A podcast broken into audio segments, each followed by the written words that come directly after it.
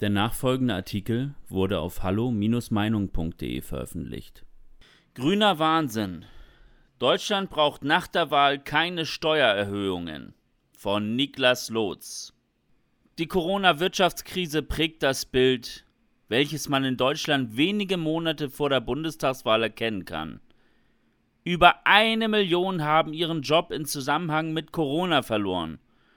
Unzählige Betriebe sind pleite gegangen und viele Menschen leben in Kurzarbeit, nur noch sehr spartanisch und enthaltsam, um sich weiterhin über Wasser halten zu können. Es gibt genau eine Sache, die dieses Land jetzt nicht braucht. Steuererhöhungen. Ausgerechnet die Partei, die aktuell in allen Umfragen vorne liegt, will aber massive Steuererhöhungen. Die Grünen sind eindeutig der Partei der Steuern und Abgaben. Keine andere Partei will dem durchschnittlichen Bürger so viel von seinem verdienten Geld wie die von Annalena Baerbock und Co. Dass so viele Menschen in ihrer aktuellen schweren Situation so eine Partei wählen, wirkt ein wenig wie politischer Masochismus. Es gibt zwei Erklärungsmodelle, die hier gut zutreffen. Zum einen ist es natürlich so, dass die Grünen ihre Kernwählerschaft in den gut situierten Akademikermilieus haben, die sich teureren Sprit im Zweifel einfach locker leisten können. Natürlich sind Steuererhöhungen hier nicht wirklich existenzbedrohend oder frustrierend, wenn Geld sowieso keine Rolle spielt. Auf der anderen Seite gibt es in Deutschland aber natürlich keine 25% Superreiche und auch nicht die gesamte Wählerschaft der Grünen ist überprivilegiert. Der zweite und viel wichtigere Faktor ist politische Naivität. Wir alle kennen die klassische Durchschnittsfrau, welche sich mit Politik, wenn dann nur sehr oberflächlich beschäftigt. Sie geht alle vier Jahre zur Wahl, hat keine feste Parteibindung und ist politisch alles andere als verzweifelt. Wählen läuft so nebenher, weil man das halt als anständiger Bürger macht. Diese Person setzt sich weniger mit konkreten Inhalten auseinander, sondern ist mit oberflächlichen Schlagworten schon zu begeistern. Für Tiere, für Umwelt, für Menschlichkeit. Das sind Statements, mit denen sich eigentlich jeder Mensch identifizieren kann. Welche konkreten Inhalte hinter diesen Schlagworten stehen, spielt dann gar keine Rolle mehr. Die Grünen haben sich durch geschicktes Marketing und ihnen wohlgesonnenen Medien das Image aufgebaut, die Partei der Guten zu sein. Die Partei des Anstands und der Menschlichkeit, die zu wählen eine Art moralischer Ablassbrief für jeden Menschen ist, der in seiner Freizeit zu beschäftigt ist, selbst Gutes zu tun.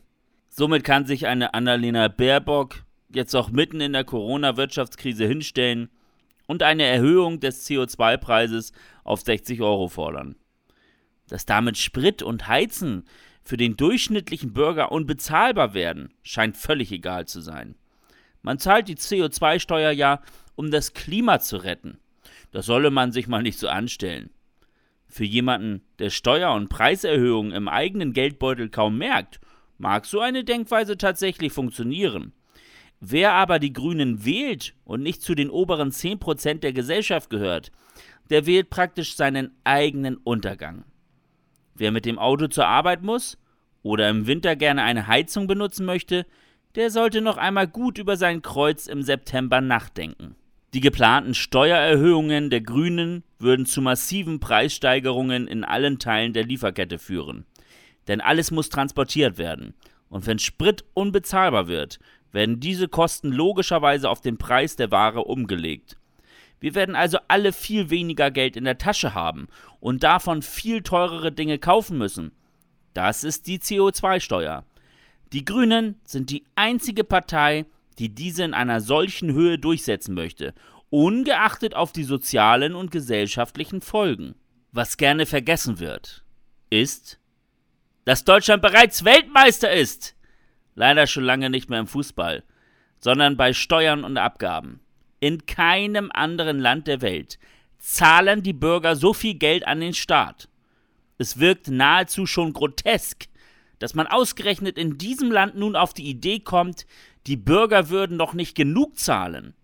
Rein faktisch gesehen sind die Pläne der Grünen daher absolut irrational und unverhältnismäßig. Das Wichtigste ist nun, die potenziellen grünen Wähler mit diesen Fakten zu erreichen. die eben nicht zu dem privilegierten Teil der Wählerschaft gehören, für den Geld keine Rolle mehr spielt. Der durchschnittliche Wähler muss begreifen, dass kein Klima besser wird und keine Umwelt geschützt wird, nur weil er mehr Steuern zahlt. Ist dieser moralische Etikettenschwindel einmal entlarvt, verliert die Grüne Partei auch ihre gesamte Attraktivität. Die Grünen sind die Partei der Steuereintreiber, nicht der Menschlichkeit. Damit sind sie in etwa so sympathisch wie der Sheriff von Nottingham, und so sollten wir sie auch wahrnehmen. Wir haben noch einige Zeit, Menschen davon abzuhalten, sich unglücklich zu wählen. Wirklich jede Partei ist eine bessere Wahl. Jede abgegebene Stimme, die nicht an die Grünen geht, senkt deren Prozentpunkte. Also geht wählen. Weitere Beiträge finden Sie auf hallo-meinung.de. Wir freuen uns auf Ihren Besuch.